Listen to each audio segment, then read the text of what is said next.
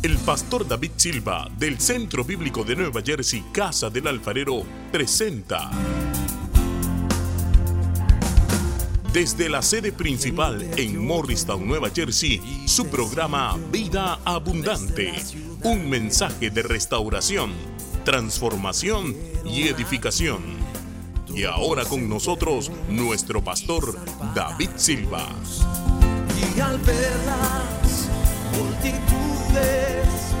tuviste compasión, porque dispersas estaban. En Génesis 39, versículo 1, encontramos un episodio donde después de que José fue vendido por sus hermanos como esclavo y comprado entonces por Potifar, llega a la casa de Potifar y leemos, dice, llevando pues, llevado pues José a Egipto, Potifar oficial de Faraón, capitán de la guardia, varón egipcio, lo compró de los ismaelitas que lo habían llevado allá.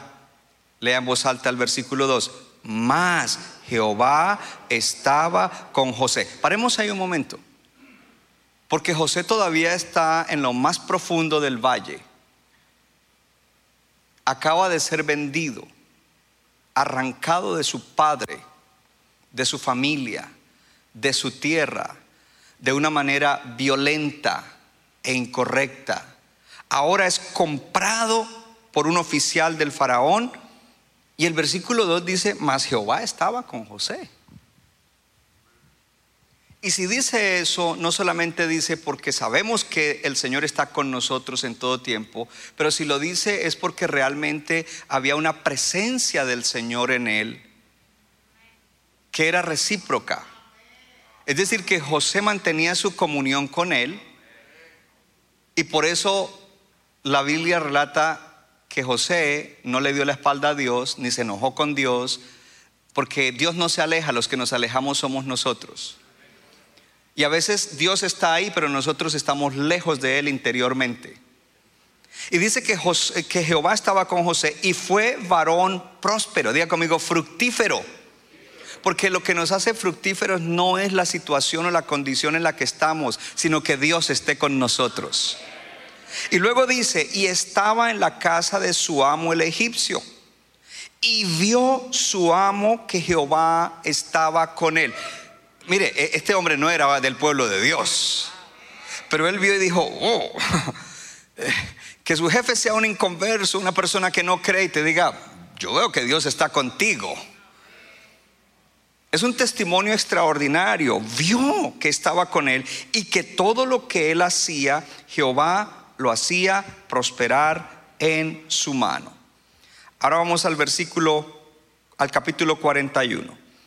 En el capítulo 41, después de todos los eventos que sucedieron en la casa de Potifar y luego acusado falsamente, tirado en la cárcel, eh, recibir la promesa de uno de los funcionarios de Faraón que le dijo que cuando me saquen de aquí te voy a, yo, yo- yo me acordaré de ti, se olvidó.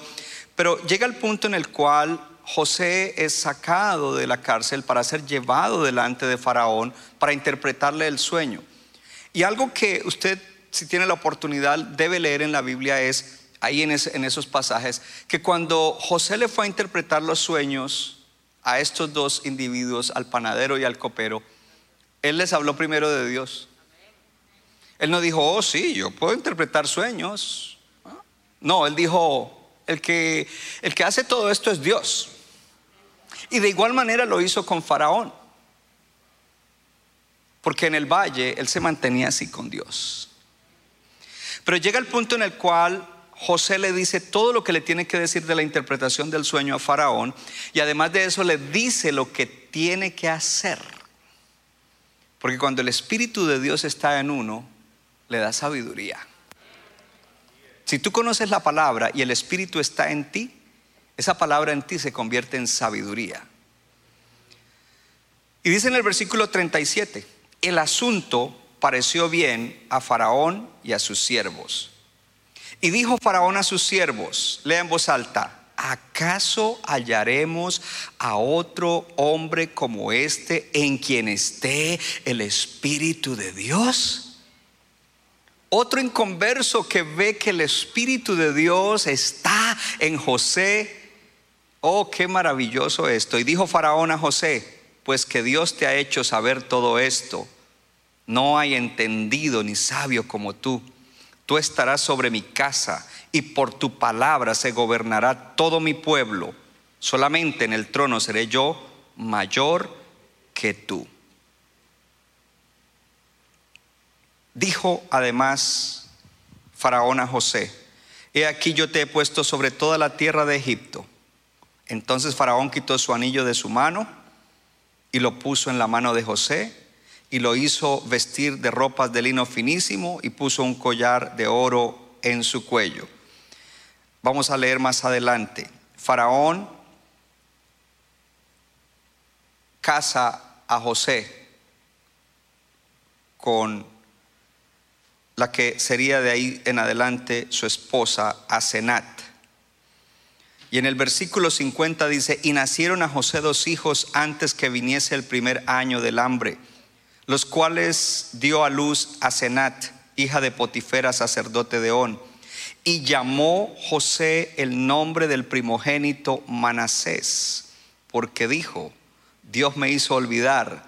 Y, y cuando dice ahí todo mi trabajo es toda la prueba que estuve pasando y toda la casa de mi padre, lo cual significa me dañaron en mi propia casa, me hicieron daño, me afectaron eh, mental y psicológicamente, pero yo ya estoy sano porque yo ya los perdoné.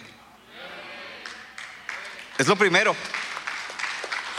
Y luego dice, dice, y llamó el nombre del segundo Efraín porque dijo, léalo en voz alta, Dios me hizo fructificar en la tierra de mi aflicción. Mire hermanos, Dios quiere que seamos fructíferos en todas las áreas de nuestra vida, aun cuando estemos en un valle. Entrar en el segundo punto quiero hablar algo importante acerca del primero, que es el más importante. Diga conmigo, fruto espiritual. Y cuando hablamos de fruto espiritual, hablamos del fruto del Espíritu Santo. Nuestro corazón debe ser un jardín donde el Espíritu puede producir su fruto. Pero cuando el corazón es invadido por la carne y los deseos de la carne, no hay producción del fruto del Espíritu Santo. Y enfoqué el fruto del Espíritu Santo en una dirección, enfoquémoslo solamente en la dirección en nuestras relaciones hacia los demás. Porque, ¿qué es lo que el enemigo ataca en nuestra vida? Nuestras relaciones. Ataca nuestra relación con Dios, por eso, cuando dejas de orar, el enemigo está actuando. Cuando dejas de venir a la iglesia o tienes una mala actitud en la iglesia, el enemigo está actuando porque todo eso son medios para tu relación con Dios. Afecta tu relación contigo mismo. Y muchas veces no te sientes que vales la pena, que eres bueno. Mire, usted nunca oye que José dijo, no vale la pena vivir. Él nunca dijo eso. Al contrario, él quería vivir para cumplir el sueño de Dios para su vida. Afecta nuestra relación con los demás. Y por eso debemos ser cuidadosos cuando tenemos alguna situación con otra persona, sea quien sea, sea en el trabajo, en la escuela, en la familia y muy importante, dentro de la iglesia. Porque el enemigo tratará eso entonces cuando vemos el fruto del Espíritu Santo es amar a los demás, querer lo mejor para ellos, hello, y hacer lo que sea necesario para que obtengan eso mejor. ¿Sabe por qué predico como predico? Porque quiero lo mejor para ustedes, que son el pueblo de Dios, el que Dios me ha confiado a pastorear. Gozo, debemos gozarnos con que otros estén creciendo y prosperando. Y debemos procurar eso. Paz. Debemos ser gente que promueve la paz y no la división. Y donde dos se pelean, allí debemos venir y establecer la paz del Señor. Paciencia. Debemos ser pacientes con los defectos, los issues y los pecados de los demás. Porque todos tenemos nuestra propia música por dentro Y así como yo siembro paciencia hacia otros, pues otros van a tener paciencia con los míos. Bondad. Soñar siempre. Bondad es ser una persona, se lo voy a decir así, bondadoso es ser una persona kind. no estuvo bueno el chiste. Kind. Solo yo me reí de mi chiste, ok. Gloria a Dios. Kind. Una persona bondadosa, una persona que no es mean. Tampoco entendieron eso. Que no es áspero. De hecho, eh, la palabra sí usa, en la Biblia usa áspero. Dice, los maridos no sean ásperos con sus esposas. Pero no tenemos que ser áspero con nadie. Debemos ser gente bondadosa. Y cuando uno está en un valle, uno puede ponerse grouchy, irritable. Y dice Debes producir ese fruto de bondad. Benignidad es pensar y soñar cómo puedo ayudar a otros que Dios pone en mi camino. Yo no puedo ayudar a todo el mundo, pero sí hay gente clave que Dios ha puesto en mi camino y debo soñar cómo los voy a ayudar. Paciencia, bondad, benignidad, fidelidad. Nuestra fidelidad a Dios y a los demás. Nuestra fidelidad en todas las relaciones, matrimonial, de iglesia, de amigos Mansedumbre es estar listo para que Dios te promueva y te prospere más. Que no se te suba a la cabeza una posición o una propiedad o alguna cosa que Dios haga, porque todo lo que Dios nos da es para gloria de Él y para bendición de otros. Mansedumbre, humildad y por último, dominio propio es la batalla contra esos deseos engañosos que nunca se van a ir.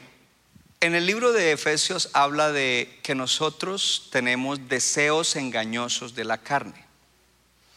Y en nuestro proceso de crecimiento, de santificación, nosotros tenemos que luchar contra la carne y luchar contra la carne es luchar contra los deseos engañosos de la... Somos salvos, pero la carne está todavía en nosotros. Y si la carne está en ti y en mí, pues están los deseos de eso que está en ti y en mí, que se llama la carne. Por lo tanto, nos habla de ese proceso, no es instantáneo y es una lucha diaria. Porque muchas veces esos deseos están allí. Cuando aflojamos en nuestra relación con Dios y quizás en un valle caemos en la carne, entonces el enemigo lanza las tentaciones, que son la oportunidad para que los deseos de la carne se despierten y actúen. Y por eso hay que luchar. Y el dominio propio es algo que usted debe procurar con intensidad en la oración, en la palabra, en un guarda espiritual que le ayude, en, en ayuno es una lucha diaria. Y eso es lo que Dios quiere hacer. Entonces cuando se produce en nosotros el fruto del Espíritu Santo, estamos siendo guiados por el Espíritu. Andamos en el Espíritu y no en la carne. Y tres cosas que le quiero decir de fruto espiritual antes de ir al tema de hoy. Tres cosas que debemos hacer todos los días. Es como un ciclo que hay que hacer para dar el fruto del Espíritu, para dar fruto espiritual, tres cosas. La primera de ellas es cambia tu perspectiva. Diga conmigo, debo cambiar la manera como veo las cosas. Cambia de perspectiva. Ese cambio de perspectiva es cambia de mente. ¿Y sabe cómo se llama eso en la Biblia? Arrepentimiento. Porque creemos que, oh, yo me arrepiento cuando cometí un pecado y vengo y le digo a Dios perdón. No, lo que cambié fue mi manera de ver cómo esa acción, porque antes de Cristo para mí eso era normal, todo el mundo lo hace. Primo, tú vas a la iglesia y ustedes son muy religiosos, pero ahora cambié de perspectiva, entonces ahora me arrepentí, cambié mi manera de ver las cosas, ahora las veo como Dios las ve. Pero no solamente se usa para cuando caemos en pecado y vengo y digo, sí, yo sé que eso no lo debía hacer y perdóname Dios, el arrepentimiento es para muchas otras cosas. Muchas veces nuestras actitudes son malas. Y cuando en el valle tengo malas actitudes hacia otros, hacia Dios, hacia lo que Dios me ha dado, hacia lo que Dios me ha llamado a hacer, debo cambiar mi perspectiva, debo arrepentirme. Para poder dar fruto del Espíritu, debo estar continuamente cambiando mi perspectiva para tomar la perspectiva de Dios. Lo segundo para dar fruto espiritual es pídele a Dios más de la obra del Espíritu en ti. ¿Cuántos se lo pidieron cuando dirigí la oración hoy? Porque aquí el asunto no es que yo quiero más del Espíritu. No, lo que pasa es que Dios quiere que tú rindas más de ti para que el Espíritu te influencie más. Porque cuando no estoy lleno, significa que el que estoy fallando soy yo. No es que Dios está fallando en no llenarme, sino que yo estoy fallando en rendirme. Y a veces somos duros. El problema del creyente, creo uno de los más graves es la dureza del corazón. La dureza del corazón. Entonces tienes que pedir, Señor, yo quiero que me influencies más, yo quiero que se produzca más eso, quiero amarte más, quiero amar a los demás de una manera correcta, genuina. Tienes que clamar para eso. Entonces te arrepientes, le pides a Dios más de la obra del Espíritu en ti y como tercero para dar fruto del Espíritu, renueva tu andar en el Espíritu. Renueva tu andar en el Espíritu. Para uno andar en el Espíritu, tiene que mantener los ojos en Cristo, lo cual significa que lo que tienes que renovar es la manera como tú ves al Señor. En otras palabras, lo que tú tienes que renovar es tu contemplación de Jesús. Porque a veces lo contemplamos en un momento como el que tuvimos hoy en la presencia, ahí lo contemplamos, pero el resto del tiempo ni por enterados nos damos que está enfrente y no lo vemos. Cuando hacemos eso todo el tiempo, arrepentirnos, pedir más de la obra y renovarnos, quiero decirte que vamos a, estar dando fruto espiritual, no solamente cuando todo está bien, pero en el valle. Diga conmigo, en todo tiempo. En todo tiempo. Entonces ahora que terminé ese primer punto, vamos al segundo punto del mensaje. Hoy es entonces eh, fructífero en el valle part 2 y part 2 es fruto en tu vida. Lo primero que te debo recordar es que tú y yo somos espíritu, alma y cuerpo. Y que tenemos siete áreas en la vida. Qué maravilloso que Dios nos trae este mensaje casi llegando al final del año para que nosotros podamos evaluar cada área de nuestra vida antes de que se acabe el año y para que podamos proyectar... Tú tienes que dedicar tiempo a esto y mirar las siete áreas y hacerlo en el web de la iglesia hay herramientas para que lo haga con preguntas específicas. Tu vida interior es tu vida del espíritu y del alma. ¿Cómo está tu relación con Dios? ¿Cómo está tu vida mental y emocional? Porque de lo interior es que nosotros vivimos lo exterior. Lo que tú haces sale de adentro. Y ahí es donde hay que comenzar y hacer preguntas. ¿Dónde estoy espiritualmente? a dónde debería estar, qué me está causando problemas, qué he dejado de hacer, a dónde quiero llegar el otro año y qué voy a hacer. Y la meta no es, mi meta es orar más, eso no es una meta. La meta debe ser, yo quiero crecer espiritualmente y lo voy a hacer a través de orar más. Así es de que la oración es un medio porque la meta es más grande. La meta es crecer espiritualmente, crecer en conocer al Señor. Luego viene la familia cómo están las relaciones familiares y también cómo está la condición de la familia, porque hablamos primero de las relaciones, lo más importante, y hay cosas, claro, que eh, quizás hay, hay, partes en la familia donde hay relaciones rotas que tú no puedes hacer nada porque tú no puedes obligar a los demás a que actúen bien, pero por lo menos tú sí puedes ser humilde y servirlos y hablarles y ayudarlos sin esperar nada a cambio para que algún día Dios los toque. Pero también en la familia está el mejoramiento de la familia. El mejoramiento en, la vivienda, el mejoramiento en cosas que hay que mejorar la familia. Y cuando estamos en un valle podemos desbalancearnos. y nos dedicamos solamente a una cosa, y es las finanzas. Producir, producir, trabajar, trabajar, trabajar. Y lo que, lo que miramos con las siete áreas es, diga conmigo, balance. Entonces está el cuerpo, que es templo del Espíritu, y al cual tú tienes que cuidar, alimentar. Las finanzas, ¿cuántos tienen un presupuesto personal o familiar? Porque la mayoría de gente que tiene problemas económicos no es porque necesite más ingreso, aunque no cae mal, es porque manejan mal.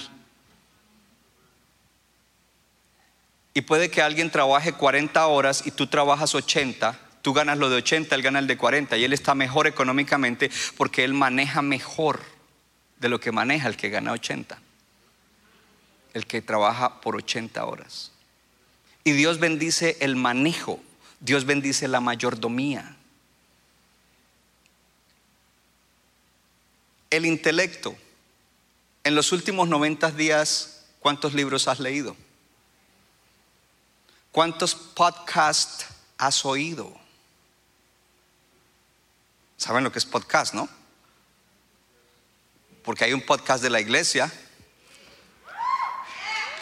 Thank you. Mire, yo fui bendecido por un hermano el viernes que íbamos para, para Freeport y yo le dije, porque íbamos en el mismo carro, le digo, pon música. ¿Y sabe qué me puso? Dijo, ok, le voy a poner algo, pastor. Me puso un podcast de David Silva. Dijo, escuche esto. Entonces él me comienza a contar y me dice, yo vuelvo y escucho los mensajes. Y oigo cosas que no había oído y retroalimento eso. Y entonces yo digo, hmm, ya sé por qué este hermano avanza, crece, madura, es eficiente. Entonces tenemos que alimentar el intelecto social. ¿Cómo están nuestras relaciones? Cuando solamente nuestro círculo social es con cierto grupito de hermanos, cuando nuestro círculo, pues debemos tener un círculo pequeño porque es imposible tener grande, pero debemos relacionarnos bien con todos. Pero no solamente con los de la iglesia, con los de afuera también. Porque ¿cómo vamos a, ganar los de afuera si no sabemos relacionarlos con los de afuera? ¿Cómo vamos a mostrarles que Dios los ama si no nos relacionamos con ellos para mostrarles el amor? Y entonces viene el séptimo, que es servicio. Diga conmigo, servicio. Si solamente trabajamos, dormimos y comemos y nunca hacemos nada por nadie para la gloria de Dios, desperdiciamos nuestra vida, desperdiciamos talentos, desperdiciamos dones, desperdiciamos recursos y sobre todo no cumpliremos el propósito porque servir es la clave para cumplir el propósito de Dios para nuestra vida. Entonces, ¿qué le quiero decir con esto primero? Que el objetivo es procurar una vida balanceada procurar balancear nuestra vida. Diga conmigo, procurar balancear nuestra vida. Ahora yo quiero que usted me mire acá. Aquí en este recinto no hay ni uno solo que tenga una vida balanceada, incluyéndome yo. Porque llevar una vida balanceada cuesta muchísimo. Y yo no es que la tengo súper desordenada, pero hay áreas en las que tengo que ajustar. Y nunca lo lograré si nunca pienso en esto y nunca me siento a pensar, a orar y a proyectar esto. Entonces el objetivo es procurar una vida balanceada. Es difícil, especialmente en esta sociedad y en este país. Y a veces se viven, se viven vidas tan desbalanceadas y le echamos la culpa a lo que no le tenemos que echar la culpa. No, nosotros vamos a dar fruto en nuestra vida cuando en todo tiempo de nuestra vida, en toda estación de nuestra vida, nos mantenemos balanceados. Entonces yo le voy a adelantar algo que quizás se lo repito ahora más adelante. ¿Sabe que hay estaciones de nuestra vida en las cuales hay algo que nos absorbe más? Por ejemplo, el soltero se casó, pues ahora fue absorto o absorbido hacia su matrimonio. Pero eso no quiere decir que tiene que abandonar todas las demás áreas de su vida porque ahora es esto. Luego tuvo un hijo o tuvieron un hijo, porque bueno, los hombres no pueden tener hijos, pero con su esposa tuvieron un hijo y ahora entonces son absorbidos hacia eso. Por supuesto, qué lindo y hay que dedicarle tiempo. Pero entonces se centran en eso y descuidan un montón de cosas. Después Dios les dio la casa y la casa había que arreglarla, había que reconstruirle algo. Y fueron absorbidos hacia eso y abandonaron un montón de cosas. Y en el abandono de esas cosas pudieron venir problemas graves y el enemigo se metió. Porque necesitamos aprender a ser balanceados en todas las épocas, etapas y estaciones de nuestra vida. En todas. Y cuando estamos en un valle, somos más propensos a desbalancearnos porque somos absorbidos hacia el problema, hacia la situación, hacia la condición. Y toda nuestra energía mental, espiritual, física se va a eso. Y descuidamos el resto. Pero Dios no te dio un área en la vida. Dios te hizo espíritu, alma y cuerpo y te dio por lo, por lo menos siete áreas generales, aunque haya otras más pequeñas, para que tú las administres bien, para que seas un buen mayordomo, para que tu, tu vida dé fruto. Si tú trabajas y haces mucho dinero y dices yo disfruto, no diste fruto nada. Porque si perdiste el matrimonio por ganar dinero, no diste fruto nada. Tu vida no es fructífera, es pérdida. Pasemos a la siguiente. And I'm glad the young people is here because they have to learn these lessons. You do better than us. You will do better than us. Gracias jóvenes por el entusiasmo.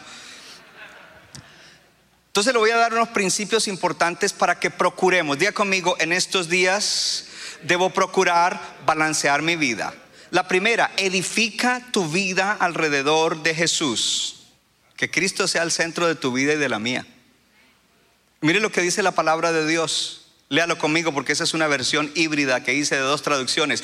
Pongan toda su atención, ¿dónde? En el reino de Dios, por encima de todo lo demás, y lleven una vida justa, haciendo lo que es justo. Lean voz alta, y Él les dará todo lo que necesiten para todas las demás áreas de la vida. Eso requiere que usted confíe en Dios. Su vida tiene que ser edificada alrededor de Jesús. Él tiene que ser el centro de su vida. No es su trabajo, no es su familia, no es el dinero, es Cristo el centro de tu vida. Entonces el primer principio para balancear la vida. Y ahí es donde la mayoría de cristianos fallan. Porque no están edificando su vida alrededor de Jesús, alrededor de un trabajo, de un negocio, de una profesión. Vamos al siguiente.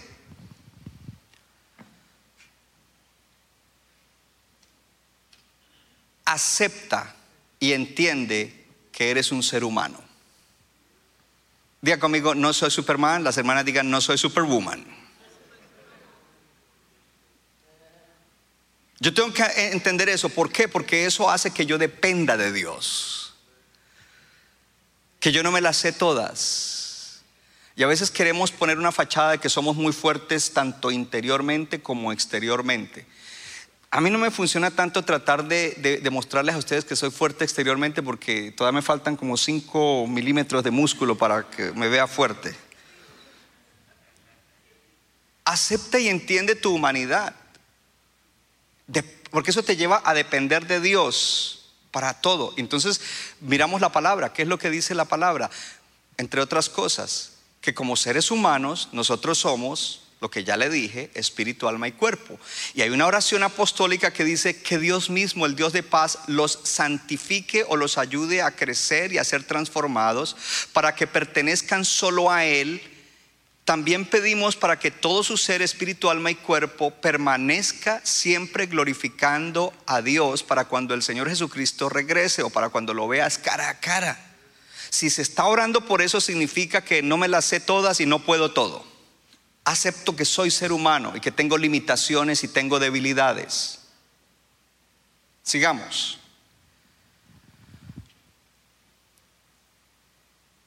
Diga conmigo, tengo limitaciones. Tengo limitaciones. No quieres hacer más de lo que tú puedes hacer. O sea, yo te estoy hablando, hablemos en términos físicos. ¿Puedes tú trabajar 120 horas a la semana? No, tú tienes limitaciones, te vas a enfermar.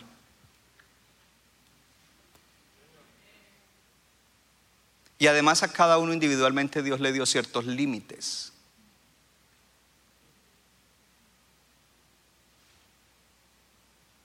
Para eso, yo nada más le doy un ejemplo, pero usted pone el más. A veces lo que tu cuerpo necesita es descanso. Mire, a veces lo más espiritual que yo puedo hacer es dormirme una siesta. Porque estoy trasnochado, cansado. Y cuando estoy así me pongo grouchy, no quiero hablar, no quiero a nadie. Entonces lo más espiritual que puedo hacer es una siestica de una hora. Y el cuerpo descansó y ahora estoy bien. Mire, cuando uno está cansado, la carne se levanta. Entonces, es un ejemplo sobre que si tienes limitaciones, por ejemplo, el cuerpo necesita descanso. En el alma, recarga tus emociones. Cuando tenemos muchos problemas, y especialmente en el valle, somos desgastados emocionalmente porque nos acostamos con el pensamiento en eso, nos levantamos con eso. Hay emociones, hay ansiedad, hay dolor. Necesitamos tiempos de quietud.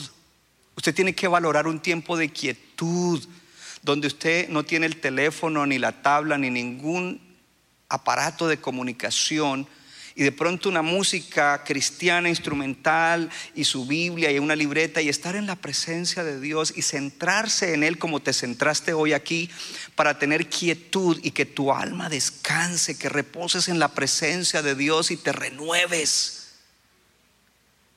No puede ser a toda hora y no hay descanso, no hay un apartarse, no hay un tiempo de estar solo con el Señor. Y, entonces en el Espíritu cuando estamos en el valle nos podemos desenfocar del Señor. Y algunos, aunque no, aunque no estén en valle, se desenfocan del Señor. Entonces viene lo tercero. Reenfoca tu espíritu. Si tú te desenfocaste del Señor y no tienes el Señor en tu mira, tienes que reenfocar tu espíritu a que tenga comunión con Dios. Eso se llama adoración y la adoración pone todo en, buen, en la perspectiva correcta.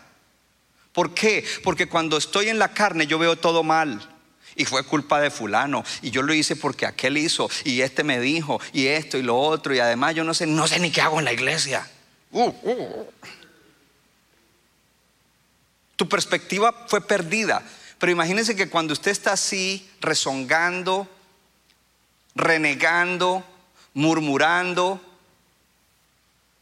y de repente puedes reenfocar tu espíritu y adorar a Dios, uh, ya no ves las cosas como las estabas viendo en la carne. Ahora las ves diferente. Ahora espiritualmente te elevaste y estás sentado juntamente con el Señor Jesús en lugares espirituales y ves todo diferente. Y dices, perdóname Señor. That's good. Gloria a Dios. Diga conmigo, debo nutrir mi vida interior. Y entendiendo que soy, de hecho, este hablado era de la humanidad. Tanto en espíritu, alma y cuerpo tengo necesidades y debilidades. Pasemos al siguiente. Primero, el anterior era, reconoce que eres humano. Entonces, una vez que reconoces eso y hablamos de cómo trabajar con espíritu, alma y cuerpo, un ejemplo, pero hay muchas otras cosas que hay que hacer. Nutre tu vida interior. Nurture your inner life. Mírenle Jesús, Jesús era ocupadísimo, más que tú y yo. Su fama se difundía cada vez más y grandes multitudes se congregaban para oír a Jesús y ser sanadas de sus enfermedades. Lea en voz alta. Pero con frecuencia. Ojo, ojo, ¿con qué? Frecuencia él se retiraba a lugares solitarios y oraba. Nutre tu vida interior. Porque en un valle es fácil perder de vista al Señor, dejar de tener comunión con Él, dejar de congregarnos y morirnos interiormente, secarnos. Pero cuando tú tienes comunión con Él continuamente, va a haber fruto en tu vida, aún en el valle. Yo me encontré con una hermana que es pastora ayer y el viernes en Freeport. Y ella es una mujer que padece de un montón de enfermedades muy fuertes. Ella está siempre en unos controles. A veces la hospitalizan, medicinas. O sea, es una situación de la cual ella se ora y todo eso y no ha salido de eso.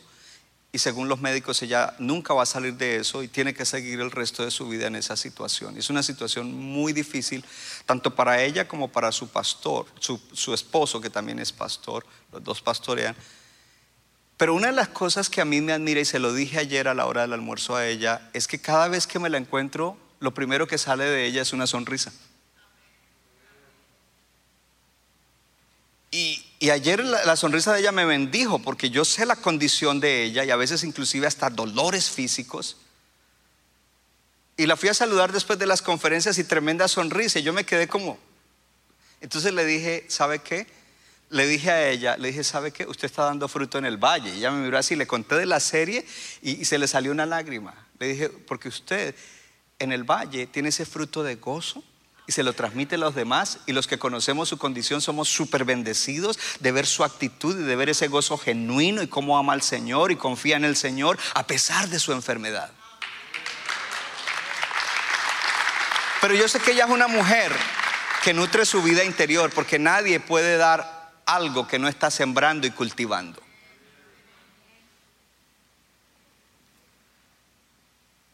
Diga conmigo, debo saber que descuidado por mal manejo del tiempo. Esta pregunta es importante. Diga conmigo, Dios me dio siete áreas y aunque esté en un valle, debo atenderlas todas. Diga, en todo tiempo de mi vida, debo atender mi espíritu, alma y cuerpo y las siete áreas de mi vida, que están dentro de esas tres cosas.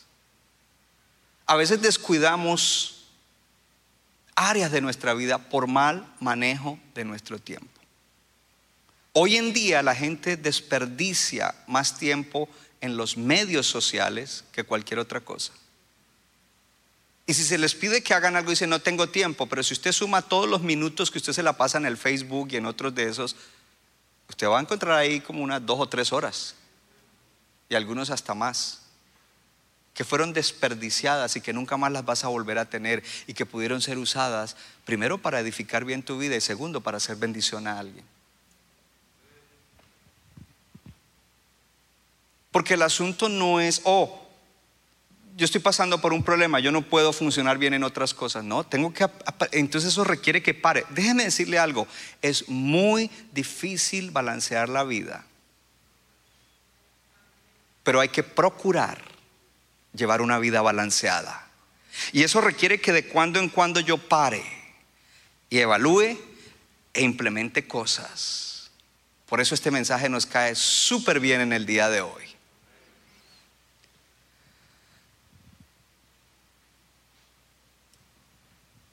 Siguiente principio para balancear la vida, compromete tus horarios a Dios. Commit your schedule to the Lord.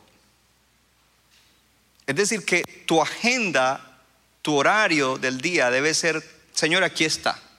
Esto es lo que voy a hacer hoy. Pero es tuyo. ¿Por qué? Porque si en el día tengo una interrupción y vino de parte tuya, voy a parar. Jesús un día, iba a, a, sanar la hija de un dignatario y de repente en el camino la multitud lo apretaba y una mujer lo tocó y de él salió virtud y él no dijo, bueno, ¿qué, qué, qué pasó ahí? Ah, se sanó, ok, nada, forget about you. Yo, yo tengo algo más importante. No, no, él paró y tuvo una conversación que produjo salvación. Es decir, que le interrumpió su schedule. Pero a veces nuestra vida es una vida en la cual nuestro horario no está en las manos de Dios. Quizás en medio de tu día de trabajo alguien te llama que te necesita y dices, no puedo, primero está aquí mi, mi trabajo. ¿Qué decía el salmista? Léalo, en tus manos están mis tiempos. En Eclesiastés 3.1, léalo, todo tiene su tiempo. ¿Cuánto? Todo. Y todo lo que se quiere debajo del cielo tiene su hora. Para todo hay tiempo. No estés ansioso de que si yo paro ahorita y no hago esto, entonces será que no lo voy a lograr. No, sí, lo vas a hacer después, pero que, tu horario esté en las manos del Señor. Que tu, tu, tu, tu tiempo esté en las manos del Señor. Porque a la final es el tiempo de Él. Ajusta tus valores. Para poder balancear la vida hay que ajustar nuestros valores. Y yo, yo solamente voy a apuntarle a un valor del mundo que hoy en día se vive mucho en todas partes, pero especialmente aquí, es el materialismo. El materialismo es que lo más importante es lo material, el dinero, la casa, el carro, las cosas. Y ese es un valor anticristiano, un valor anti Dios, un valor en contra de Dios, de la palabra, que no deja a la gente vivir vida balanceada. Pero hay otros valores que a veces tomamos de la cultura que afectan nuestra vida y no nos dejan vivir vidas balanceadas. La cultura nos presiona con, con valores del mundo para que nosotros los adoptemos. Y ahí es donde uno tiene que ser balanceado. Por ejemplo, los padres que tienen hijos, niños y jovencitos. El mundo le está presionando que sus hijos deben estar en todos los clubes y en todos los deportes de la escuela. Y por estar en todos los clubes y en todos los deportes no, tiene, no, no lo puedes traer a la iglesia. Y si el pastor le dice algo, cuidado. Y los hijos a veces presionan. La pregunta es, ¿quién es el padre? Eres un buen líder de ellos para guiarlos hacia lo mejor, aunque a veces no les gusta, porque yo a veces a ustedes los guío hacia cosas que a ustedes no les parecen, pero Dios me ha mostrado que es hacia allá donde los debo llevar y al final, aunque a ti no te guste, yo sé que te va a hacer el bien y un día vas a decir, ok, qué bueno que así fue. Entonces, cuidado porque tenemos, para tener vida balanceada, y entonces en el valle podemos desajustar los valores y comprometer los valores de Dios. Mire lo que dice en Eclesiastés 4:4. Luego observé que la mayoría de la gente le interesa el éxito porque envidia a sus vecinos, pero eso tampoco tiene sentido, es como perseguir el viento. ¿Alguno ha perseguido el viento? Mi primo llegó después de mí, mi primo llegó hace seis meses y ya tiene dos carros y yo tengo uno desbaratado. Y yo, y yo que soy cristiano. Déjalo, ¿por qué le tienes envidia? Déjalo. Si tú estás sirviendo a Dios, no te preocupes. Si todavía no tienes dos carros, Dios está diciendo, hijo mío, no necesitas dos carros. No, pero es que el mío está viejito. Hijo mío, en este tiempo todavía no necesitas carro nuevo. ¿Podemos aceptar lo que Dios nos diga? Y no estar. Entonces muchos se meten en la competencia de querer tener esto y lo otro y aquí y allá. Y, y, y, su, y, su, tren de trabajo hace que sean negligentes con muchas áreas de su vida. Dios te dio siete áreas de tu vida. Oh, te voy a dar un comercial. La mayoría de cristianos, la primera que sacrifican es el servicio a Dios. Pero hoy tú te vas a levantar y decir, yo voy a ajustar las siete y voy a servir a Dios, voy a ganar almas, voy a abrir mi casa para una casa de esperanza, voy a ayudar gente.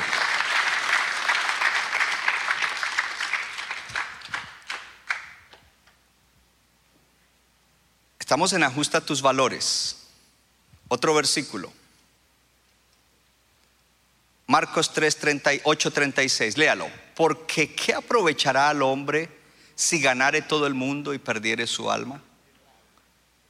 La casa queda aquí, el carro queda aquí, los títulos quedan aquí, las placas quedan aquí, cualquier cosa que hayas obtenido, todo va a quedar aquí. Alguna gente va a pelear por eso. Ojalá dejes todo claro para que no peleen. Pero ajusta tus valores, tú eres un, un hijo de Dios, una hija de Dios. Entonces por eso la vida está desbalanceada. Y dice en Eclesiastés 4:6, es mejor tener solo un poco con paz que mucho con aflicción de espíritu. Good. Esta este es una buena iglesia. Es mejor arroz blanco con huevo frito encima que steak, Russell sprouts y mashed potatoes con aflicción de espíritu. El plato internacional es mejor cuando es con paz. Oh, alguien tiene que darle gracias a Dios en este día. Hay que ajustar nuestros valores. Oh, gloria a Dios. Y no estoy diciendo que, nunca vas a comer steak, cuando te toque, oh, lo vas a disfrutar muchísimo. Y eso es otro punto. Pasemos al siguiente. Gloria a Dios. Uh, gloria a Dios. Disfruta cada momento.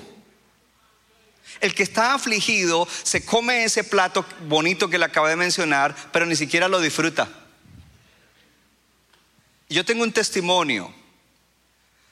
Cuando con, con 50 hermanos o menos compramos la Abbott Avenue sin dinero,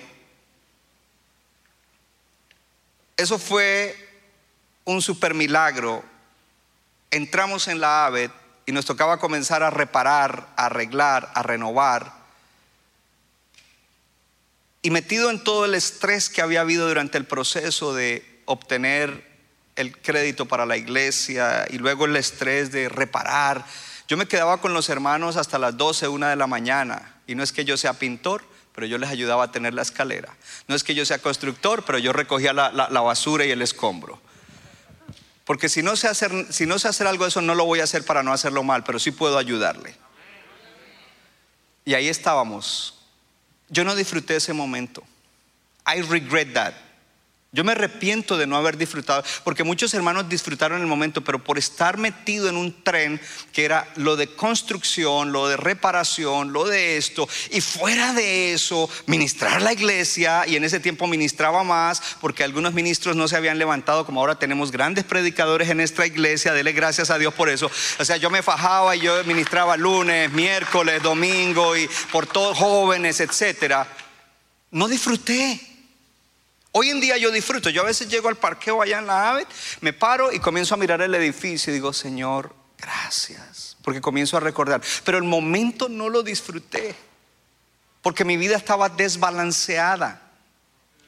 Y dice en Eclesiastés 3:13 que todo hombre coma y beba y vea y disfrute del bien de su labor.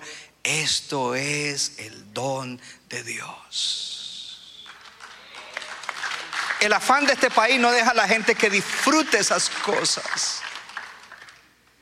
Si vienen a la iglesia no disfrutan porque ¿será que va a predicar largo? ¿Será que yo tengo que disfruta todo, cada momento? Y en, en Proverbios 14:30 dice, "Y la paz en el corazón da salud al cuerpo." Y yo se lo parafraseé en, en la siguiente. Le, le saqué una parafrase maravillosa. Diga, una actitud relajada extiende la vida del hombre. ¿Cuántos quieren vivir más para la gloria de Dios, para cumplir todo lo que tengan que cumplir? Y yo también. Y, en estos días estoy haciendo ajustes para eso. Y por eso necesito que más gente se levante a hacer cosas en la iglesia. Porque entre más gente ayuda a llevar la carga, menos peso para todos. Con niños, con jóvenes, con adultos, con casas de esperanza, con alabanza, con ujieres, con todo. I want to see young people serving the Lord, young people handling technology and cameras. ah, y quiero ver adultos en, donde sea su don, haciendo cosas, porque así hay menos carga. Imagínate que si tuviéramos... ah, cinco, eh, cinco parejas o, más bien diez personas que, que- manejaran cámaras y producción, diez parejas en aquí, diez parejas en, Morristown, pues de pronto le tocaría una vez al mes a cada uno. Claro, la directora sí le, porque eh, ella tiene un, rol importantísimo y eso es diferente. Entre más uno arriba, menos privilegio. Más líderes, más servidores. Entonces eh, uno tiene que balancear en todas las áreas para poder llegar a eso. Amén. Amén. Gloria a Dios. Un principio más. Dice, vengan a mí todos los que están cansados y tienen pesadas cargas. Lean voz alta. Y yo les daré descanso. La carga que yo les doy es ligera. Míreme acá. Supongamos que Selvin se para al lado mío para hacer una ilustración y yo estoy acá al lado de él. Y entonces comenzamos a analizar las cargas que Selvin lleva. y ustedes comienzan a analizar las cargas mías y ustedes comparan y dicen, ah, no, pero pastor, las cargas suyas son muy pesadas, como eh, Selvin no, no tiene casi nada. Pero aquí está el punto, que las cargas que Selvin tiene ahora son las que le dio el Señor. Y si se las dio el Señor, dice que la carga que Él da no es pesada, porque si Él tuviera la mía, entonces sí sería pesada y su vida estaría totalmente desconvalvulada.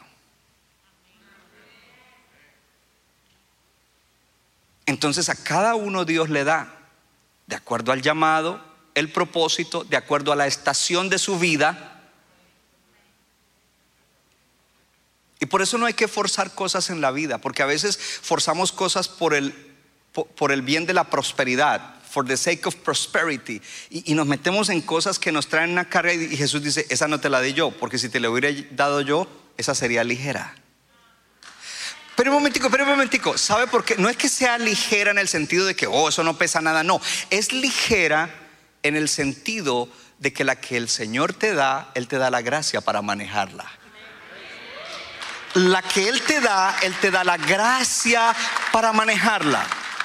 Pero el Señor está esperando. Este es el cierre y póngame atención. El Señor espera que esa hermosa vida que Dios que Dios te dio, tú la manejes y para manejarla necesitas sentarte y hacer tu proyecto de vida, analizar en qué estoy desbalanceado, en qué no estoy haciendo nada, qué área he, he sido negligente porque necesito comenzar a balancear todo, necesito un buen consejero, un consejero sabio, necesito comenzar a hacer cambios, necesito orar, necesito la ayuda del Espíritu Santo para comenzar a balancear. Y a veces cuando la vida está muy desbalanceada cuesta trabajo y tiempo hasta que llegamos a un buen punto de balance, gloria a Dios, y podemos funcionar en todas las siete áreas de la vida y no en dos o tres. Oh, yo no sé si alguien lo capta y dice, yo quiero eso para mi vida, yo quiero una vida balanceada, yo quiero una vida en la cual eh, soy fiel en cada cosa que Dios me dio, fiel en mi espíritu, en mi alma y mi cuerpo, fiel en mi vida interior, fiel en mi familia, fiel con,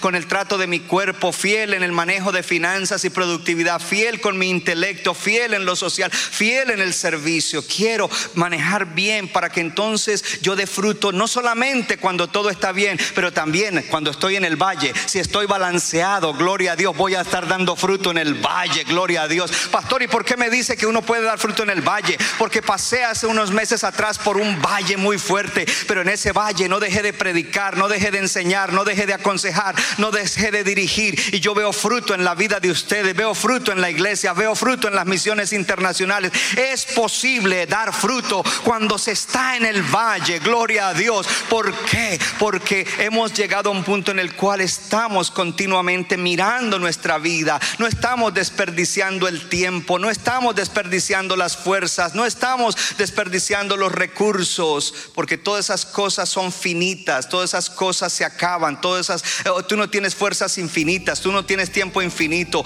por lo tanto tienes que aprender a ser un buen mayordomo. Espero que esta palabra de parte de Dios le sea de bendición para que termines este año de una manera diferente y proyectes comenzar un año de una manera nueva. Centro Bíblico de New Jersey, Casa del Alfarero, presentó su programa Vida Abundante. Si usted desea obtener más información y lo último que acontece en nuestro ministerio, visítenos en el internet www.centrobibliconj.org. Y ahora también puede estar más cerca del pastor David Silva a través de su Facebook donde encontrará palabra de Dios por la mañana, tarde y noche. Búsquelo en Facebook como Pastor David Silva. No se equivoca, le da forma al barro para su deleite. Somos vasos de su agrado